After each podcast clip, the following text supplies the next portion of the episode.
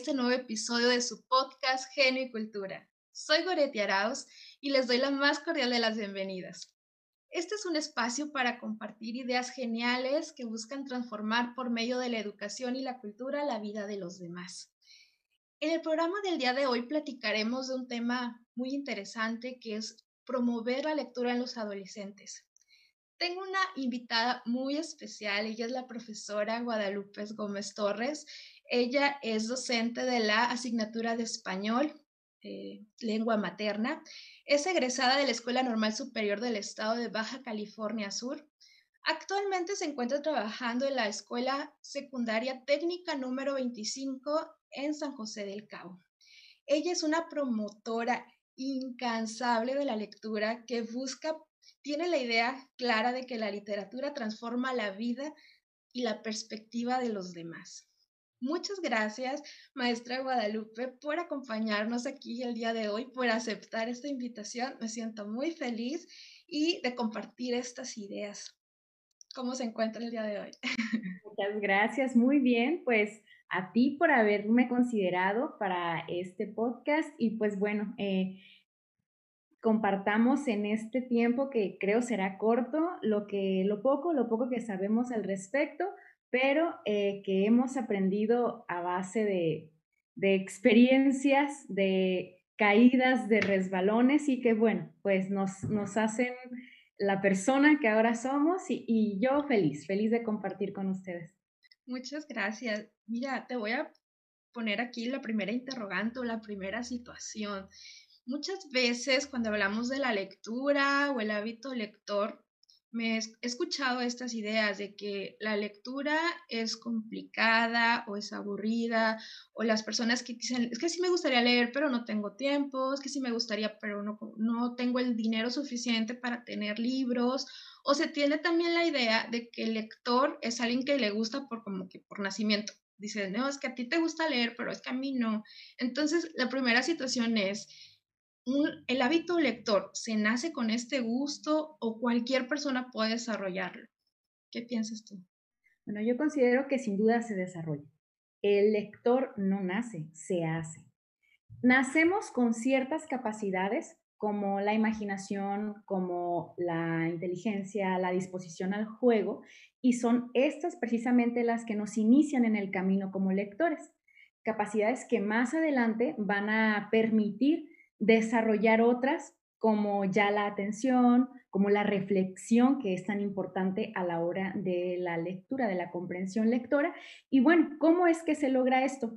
Mm, según Felipe Garrido, que es un escritor y un promotor consagrado de la lectoescritura en nuestro país, por medio de la narración oral y de la lectura en voz alta de quienes le rodean a la niña o al niño, ¿no? Entonces, diríamos que el hábito lector se desarrolla desde la infancia y, son padres y madres quienes tienen una responsabilidad fundamental en el seno, pero somos nosotros también como docentes en los que tenemos ese compromiso de continuar eh, forjando este hábito en la escuela y en general, bueno, los promotores de la lectura y la escritura, ¿no? Que eh, debemos continuar con esa tarea. Ahora, en nuestro país la cantidad de padres y madres que leen a sus hijos es muy poca, por no decir que nula en ciertos lugares o en ciertas regiones. Y en la escuela, por otro lado, promovemos sí la lectura, pero la lectura, la famosa lectura utilitaria, que es aquella eh, que sirve básicamente para fines prácticos, ¿no? Eh, resolver un problema en, tu escuela, eh, resolver una cuestión del trabajo, cuestiones académicas, pero, y meramente prácticas, pero no se desarrolla en sí el hábito lector. Y otra cosa que también ocurre es que, eh, bueno, sí en la escuela podemos eh, de algún modo promover la lectura utilitaria, pero lo más peligroso y lo más triste es que muchas veces es simulada. Entonces, ese tipo de lectura no promueve de ningún modo la comprensión lectora, ni ciertos mecanismos para la comprensión que más adelante me gustaría eh, mencionar con detalle, ¿no? Entonces, sí, estamos definitivamente frente a un problema muy grave como, como país, como escuela y como país. Y es preocupante porque sabemos que la lectura, si países con un hábito lector más desarrollado tienen incluso mayores, mejor nivel de vida, sí tiene que ver muchos, es que no solo es la lectura, no es como un punto, pero sí ayudaría a muchos otros aspectos, poderla ir desarrollando más. Y aquí con lo que comentas de en la escuela, este también es una situación de que, bueno, digamos, yo soy un docente que no soy, no tengo el hábito lector, no, y este es como un poco tabú decirlo, me arriesgo un poco, pero es una realidad, no todos los docentes tenemos desarrollado el hábito lector y decir, bueno, pero yo sí quiero que mis estudiantes lo desarrollen. Y es como decir, yo que no soy un maestro lector, ¿puedo desarrollar el hábito o sí tengo que yo como maestro eh, dedicarme a, ir desarrollando primero en mí como docente y luego ya poder desarrollar esta habilidad en los, en los chicos? ¿Qué, qué opinas tú? Bueno, yo creo que mm, de ninguna manera un docente no lector puede desarrollar el hábito de la lectura. En el mejor de los casos, tal vez el docente no lector puede mencionar títulos y los va a recomendar por tradición o por obligación, pero el resultado muy probablemente va a ser el de pocos o ningún niño yendo tras ese título o sintiéndose atraído con ese título, ¿no? Eh, un buen promotor tiene y muestra esa pasión, ¿no? Y es un, lector habitual. Em, hay que tener un interés por lo que estamos recomendando y no podemos ni debemos recomendar algo que no conozcamos. Entonces, el gusto por la lectura, sin duda, se contagia, no se enseña y mucho menos se obliga. Entonces, eh, sí, eh, es una regla de oro, una regla para mí fundamental, el conocer primero que nada qué es lo que yo voy a, mm, recomendar.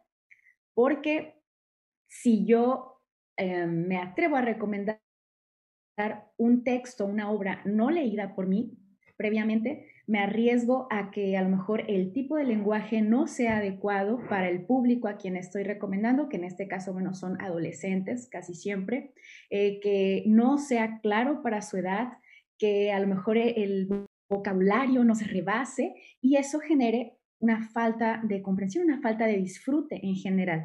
Em, el problema de esto es que cuando ocurre estamos garantizando la salida de ese lector potencial que teníamos, la salida del, mundo de la lectura, ¿no?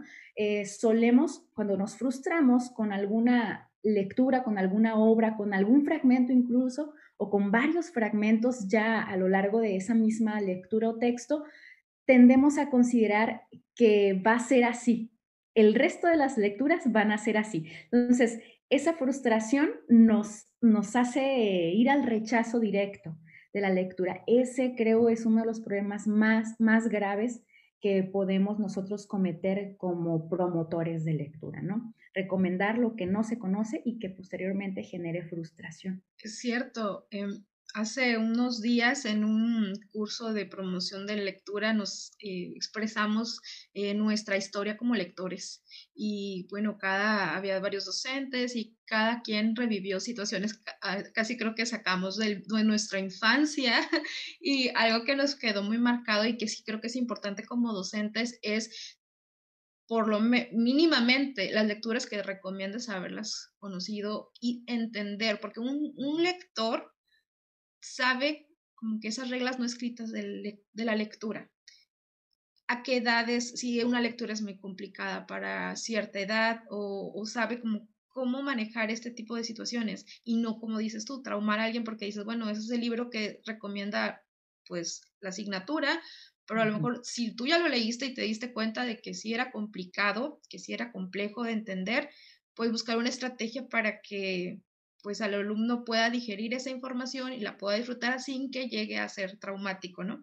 Entonces, sí tiene que un docente ser un lector, ¿no? Tener el hábito y de lo que recomiende haberlo leído, no puedes recomendar algo que pues nunca leíste, ¿no?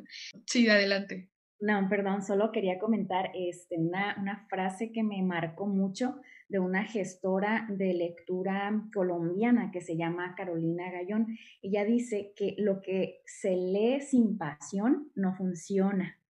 Entonces, que la lectura debe pasar primero por el cuerpo, ¿no? Este, eh, que las personas perciban esa emoción, esa sensación que uno tiene, que uno evoca cuando está recomendando, explicando, contando a lo mejor alguna experiencia de lectura. Y, es así, pues hay que, hay que mostrar la pasión, hay que hacerla como un ejercicio de seducción, por decirlo de algún modo. Es cierto, es como, si no te ven apasionado con algo es difícil transmitirlo. Y pues hablando ahorita de los adolescentes, tenemos un reto bien grande en nuestra realidad, en nuestro cotidiano, porque el adolescente actualmente eh, siente que la lectura es académica. O sea, es que la, lectura es académica, es de la escuela, punto. Y poderla, eh, poder promover en ellos que la lectura no solo es por académico, por aprender, sino por disfrutar, como, o sea, tiene muchas funciones la lectura pero ahorita estamos con el reto de que ellos prefieren las redes sociales, eh, de diversas que YouTube, que cualquier red social es más atractivo para ellos, los videojuegos, porque es algo que ellos interactúan de otra manera. Entonces, a veces cuando uno les quiere pues, promover la lectura, se topa con que, pues, es que es de la escuela, yo en mi tiempo libre, no, yo hago otras actividades. Y no generalizo, porque también he conocido chicos que son muy les gusta, ¿no? Y buscan literatura diversa, pero en su mayoría, lamentablemente, pues se van más hacia las redes y hacia lo que son los videojuegos. ¿Cómo hacerle ahí en el aula, ¿no? De promoverlo y competir contra eso. y sí, sin duda es el mayor reto en estos tiempos, ¿no? El, el libro versus las redes sociales y, la tecnología utilizada como conveniencia de los niños y adolescentes. Eh, yo creo que sería muy válido mm, cuestionarnos junto con ellos si el libro es para mostrarnos conocimientos, si el libro es para enseñar algo, para aprender cuestiones académicas, o si el libro también puede servirnos, por ejemplo, y, lo, menciona Benito Taibo en una de sus conferencias en TED, eh, si el libro también sirve, por ejemplo, para decirnos a qué sabe una lágrima. Creo que sí, hay que, hace falta em, darle ese otro sentido al libro, que no es el académico, que no es el formalista, sino el que nos puede ayudar a sentir más allá, a vivir experiencias, a conocer el mundo, a ampliar el mundo en el que vivimos, ¿no? A ampliar nuestra imaginación. muchas veces a, los estudiantes les comento, es que también es divertida la lectura, es como que te transforma, nuestra mente es tan increíble que te lleva a mundos, o sea, la lectura te lleva a mundos que tú a través de ellos vas generando en tu mente y viajas y disfrutas. Cuando lleguen, eh, llegue a sus manos ese libro, siempre les comento, cuando llegue a sus manos ese libro que los haga disfrutar, irse del lugar en donde está, salir de sus páginas, es cuando van a decir, lo, lo encontré. Y así van a seguir buscando, necesitan pero pues no lo podemos encontrar si no vamos probando, ¿no? De diferentes. Y va a llegar un libro que va a llegar a ti, que vas a decir, es que este libro me, me encantó, lo disfruté tanto y creo que por eso sí es importante seguir promoviendo a los chicos porque tienen que vivir eso en algún momento, ¿no? Y sí, sí es importante. Respecto a ese punto, yo creo que eh, un punto también fundamental para continuar la promoción, el, fomento del hábito de la lectura es empezar por nosotros como promotores, ¿no? Profes, papás, mamás o, promotores de lectura en general. Em, ir con la mente abierta, estar conscientes de que vamos a encontrar a lo mejor textos, historias, ideas que no conocíamos antes y que probablemente creíamos que no nos gustaban, pero que, como comentaba, son estas las que a lo mejor nos van a ayudar a ampliar la comprensión del mundo que teníamos. Historias que nos van a llevar a sentir, emocionarnos. Ahorita me viene a la mente el hecho de que a mí, por ejemplo, no me, no me agradaban del todo las historias, por ejemplo, de eh, el amor entre vampiros y humanas, ¿no? estas historias, estas, tramas que son tan, de adolescentes a veces, pero eh, necesito ser consciente de que si eso es lo que le agrada a mi público lector, a mi grupo de lectores potenciales, bueno, hay que animarse entonces a ir tras esos libros, tras esas historias, tras esas opciones que a lo mejor no eran mi primera opción ni mi favorita, pero que puedo encontrar cosas bastante interesantes para compartir después con ellos, ¿no? Creo, sí, es, es importante andar con la mente mucho más abierta. Eh, he aprendido en este último tiempo a disfrutar la poesía. Antes eh, era como un, miedo porque probablemente, no sé si alguien me impuso esa idea de pequeña que había que entender la poesía al 100% y cada uno de sus versos, pero no siempre debe ser así, ¿no? La, la poesía hay que disfrutarla, hay que sentirla. Entonces, bueno, parte de ampliar mi panorama, de, abrir mi mente, fue eso, ¿no? Ir tras textos, tras obras, tras autores que probablemente antes no me generaban tanta afinidad, pero que he encontrado cosas bastante interesantes que después puedo compartir con ellos. Y bueno, con este aspecto, ¿cuáles estrategias consideras que son necesarias para llevar nosotros como docentes al aula y decir, bueno, esto puede ayudar a promover la lectura? ¿Qué podemos hacer en el aula o que tú has hecho? Bueno, em, creo que una de las principales acciones es eh, hacer un, diagnóstico, ¿no? Entonces tenemos eh, muy claro, ¿no? ¿Qué, ¿Qué, es el diagnóstico? ¿Cuál es la finalidad? Y a la hora de leer, a la hora de fomentar el hábito, también es válido un diagnóstico que, que nos permita entender qué tanto leen, cuántos leen, qué leen, ¿no? que leen los que no leen, dice eh, Juan Domingo Argüelles.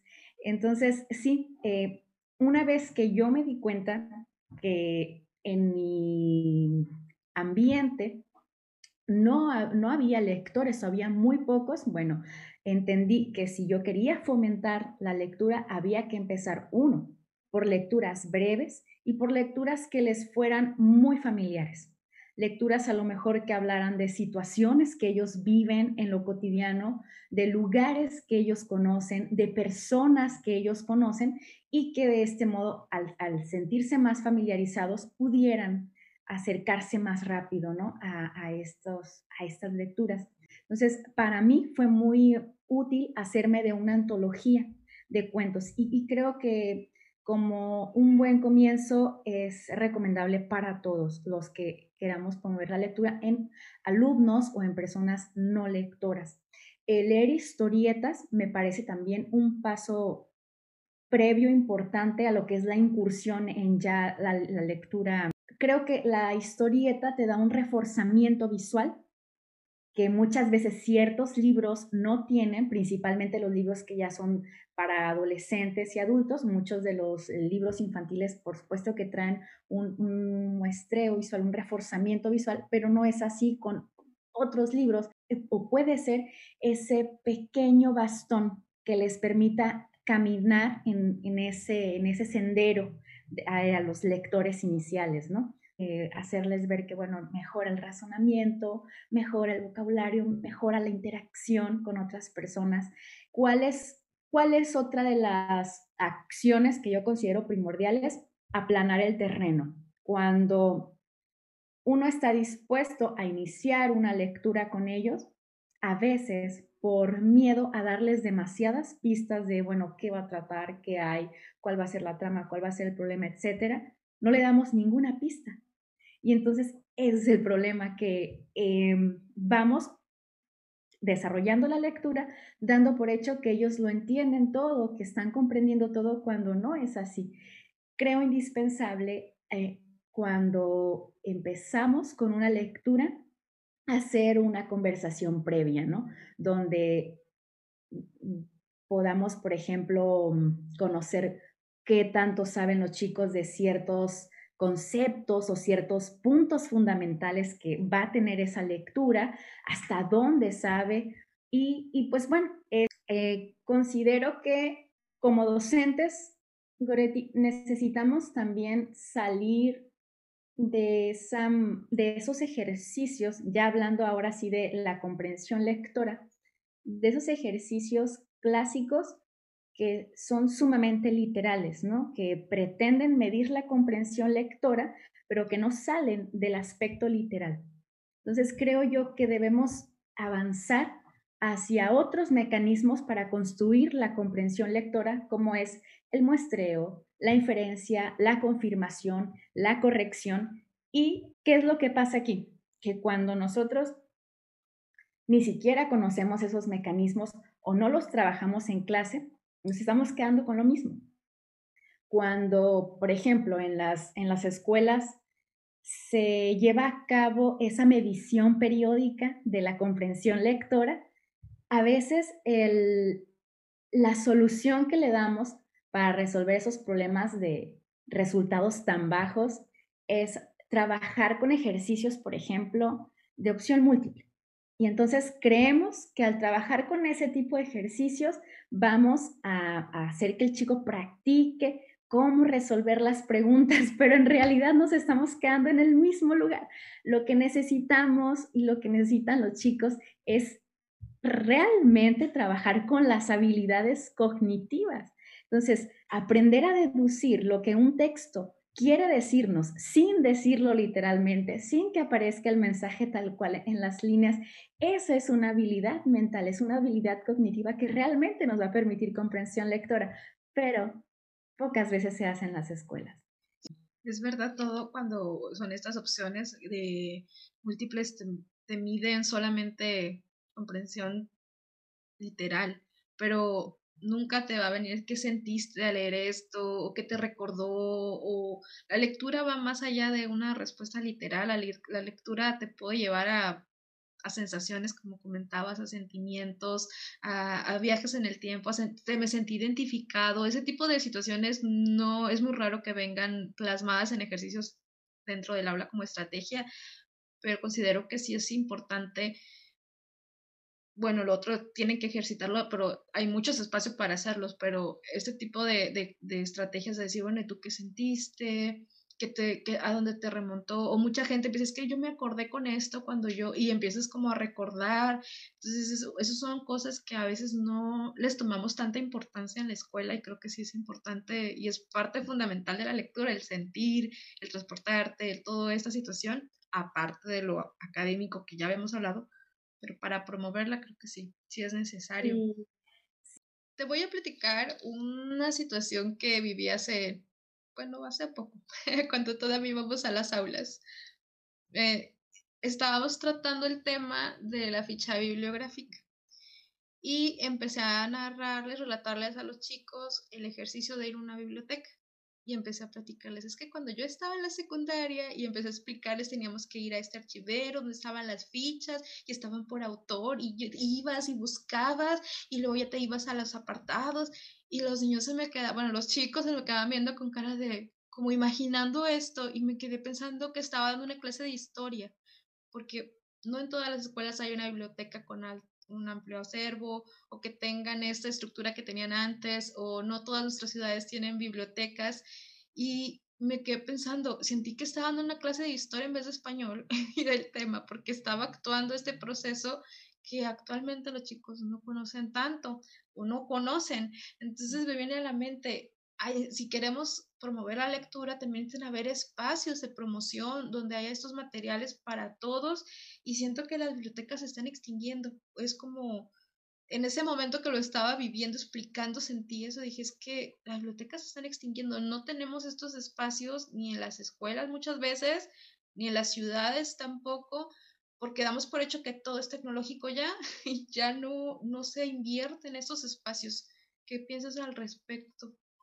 Sin duda, y me ocurre lo mismo que a ti, ¿eh? en, ese proyecto, en esa práctica social en la que hay que hacer investigaciones, yo siempre pienso que sería maravilloso ir a la biblioteca, pero el problema es que la biblioteca más próxima está a 30, y 30 35 minutos y para ellos el traslado es complicado, ¿no? Por el contexto en el que trabajo, que es, bueno, un contexto precario, un contexto eh, invadido por muchas situaciones como la violencia, como las dificultades económicas, como la, estructura no convencional de las familias, ¿no? Que, bueno, el niño tiene que quedarse a cuidar a los hermanitos y tal, es ir, salir de, de casa en, un horario que no es el de la escuela, se les complica. Entonces sí, coincido totalmente contigo en que no podemos contarles, aunque nos encantaría que ellos supieran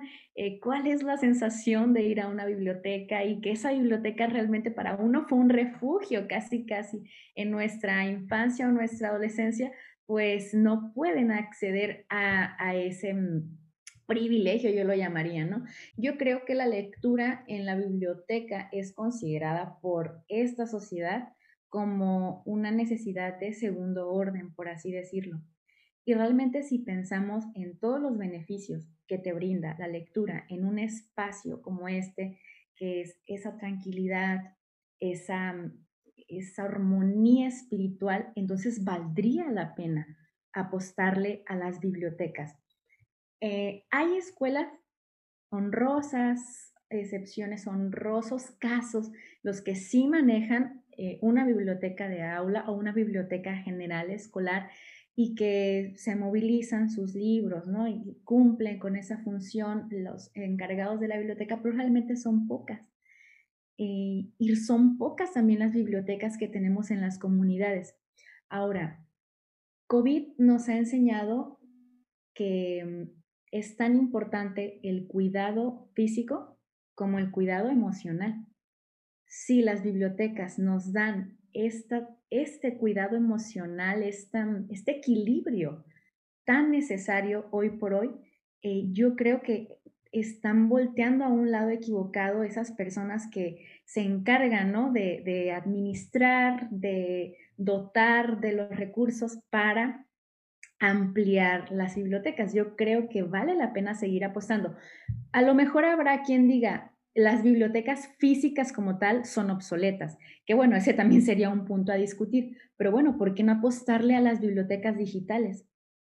Las colonias que se encuentran, por ejemplo, en el cinturón de pobreza de, de la ciudad donde trabajo, son las colonias que más necesitan de bibliotecas y son donde menos hay. Entonces, de ninguna manera las bibliotecas deberían desaparecer porque allí está, eh, te, lo comentaba yo, el refugio, ¿no? Si estamos hablando de familias donde hay violencia, donde hay precariedad, esas bibliotecas podrían ser el espacio ideal para el resguardo de esos niños, el resguardo emocional, ¿no? Resguardo espiritual, resguardo cognitivo. Y, y creo yo que, mm, bueno, al menos para mí fue así, fue un refugio la biblioteca. Entonces, hay que apostarle a las bibliotecas, sea de aula, o sea em, de escolar, pero que funcione como tal. No podemos quitarle esa posibilidad a los adolescentes de que vivan la experiencia, de que eh, se encuentren con esa variedad, con esa multiplicidad de opciones, que allí precisamente es donde puede estar su libro favorito, pero se le está quitando esa opción. Yo creo que vale la pena apostarle a esos proyectos. Y fíjate, Goretti, justo hace unos días escuchaba en la radio, no veo televisión, pero mm, eh, a veces escucho algunos, algunas estaciones de radio. Y escuchaba las propuestas de ciertos partidos políticos que hablaban, por ejemplo, de que han promovido la educación con valores, que han promovido clases para disminuir o para erradicar el bullying, pero yo no he escuchado hasta el día de hoy una propuesta donde se promueva la lectura. Y considerando, como tú lo decías al inicio de esta charla, que la lectura eh, define en una medida importante el desarrollo de una comunidad y el desarrollo de un país, entonces habría que voltear a ver allá. Necesitan estas personas que están eh, dando propuestas políticas, necesitan apostarle al rubro de la lectura y la escritura. O sea, si queremos avanzar como país, necesitamos entrar por la lectura y la escritura, sin duda. Sí, espero que alguien escuche esto y hagamos más voz en ese aspecto porque estamos dejándolo como dices tú, no es una necesidad es esencial y la verdad que sí lo es. Y para querer un cambio profundo como sociedad, el hábito de lector es muy importante y nos hemos dado cuenta en muchas situaciones, Mm, hay muchos experimentos ahorita, incluso en redes, porque dicen, bueno, es que ahorita la gente lee redes, creo que ni a eso llegamos, pero muchas veces las personas solo leen en el encabezado y se dejan llevar y no hay una investigación, no hay ver de dónde viene la fuente. Entonces, se cree que hay mucha información, ciertamente, pero no toda es válida y, una persona que es más crítica a lo que lee o tiene más este ejercicio, no se va a dejar llevar por la primera situación que lea, va a ver, bueno, el trasfondo, va a buscar más información y va a tomar una decisión propia y no se va a dejar llevar. Y creo que ahorita estamos en ese problema social, no hablo nada más en los jóvenes, yo creo que es social general y creo que si en los jóvenes y en los niños empezamos a, pues están rodeados de redes y tecnología, no lo podemos evitar, pero como dices, bibliotecas digitales o acercarlos de la mayor manera posible a, la literatura va a ser un cambio muy importante. ¿Alguna red social que tengas donde o que subas tus videos o quieres compartir? Que te sí, eh, pues para cuestiones académicas, eh, como creo muchos de nuestros colegas, abrí un Facebook especial, pero por cuestiones de seguridad estaba temporalmente cerrado. Creo que nuevamente lo estaré abriendo en los próximos días y allí pueden encontrar eh, esas cápsulas que, que suelo hacer, esas recomendaciones de lectura y he decidido también abrir mi canal de YouTube, pero es, es es un trabajo en el que estoy todavía porque, bueno, creo que otra de las cosas que me ha enseñado COVID es a superar esas inseguridades que, bueno, poco a poco, ¿no? Tenemos que ir trabajando con ello. Y hace poco apenas me decidí a abrir el canal, entonces estoy subiendo todavía los videos, pero sí, por ahí me pueden encontrar como Lupita Gómez en, el, en YouTube y como Lupita Gómez Torres en Facebook. En ambas van a encontrar contenido sobre lectura. Muy bien, también estaré poniendo las redes dentro de las redes sociales del podcast por si quieren este, ir a esos espacios y poder igual también compartir ideas, que es la finalidad de, de este podcast. Pues muchas gracias por haberme acompañado. Esto ha sido todo y en verdad, en verdad, muy disfrutable y espero que los que nos escuchan se sientan identificados, igual nos puedan compartir sus, sus vivencias con respecto a la lectura y ideas también para seguirnos nutriendo en este, en este aspecto y lo más importante, poderles seguir aportando a nuestros jóvenes, ¿no? Que es lo que queremos, ese cambio en ellos para ir mejorando como sociedad y como país. Eh, solamente, eh, Gore, yo eh, quisiera hacer un último comentario que creo es importante llevárnoslo en, nuestra mente. Todos aquellos que trabajan honrosamente en esta tarea de promover la lectura están haciendo algo por el país. No es un trabajo en vano, es un trabajo maravilloso que si todos lo tomamos en serio, va a rendir frutos a un mediano plazo, a un mediano y largo plazo. Eh, como tú comentabas, está comprobado que aquellos países que más leen son aquellos países que también están más desarrollados. Entonces hay que empezar por allí, hay que irnos en busca de un mundo mejor a través de la lectura y la escritura. Muchísimas gracias por invitarme, yo feliz. Es que así sea. Y esto ha sido todo por su podcast y espero que nos sigan acompañando para seguir compartiendo ideas geniales a través de Genio y Cultura. Hasta la próxima.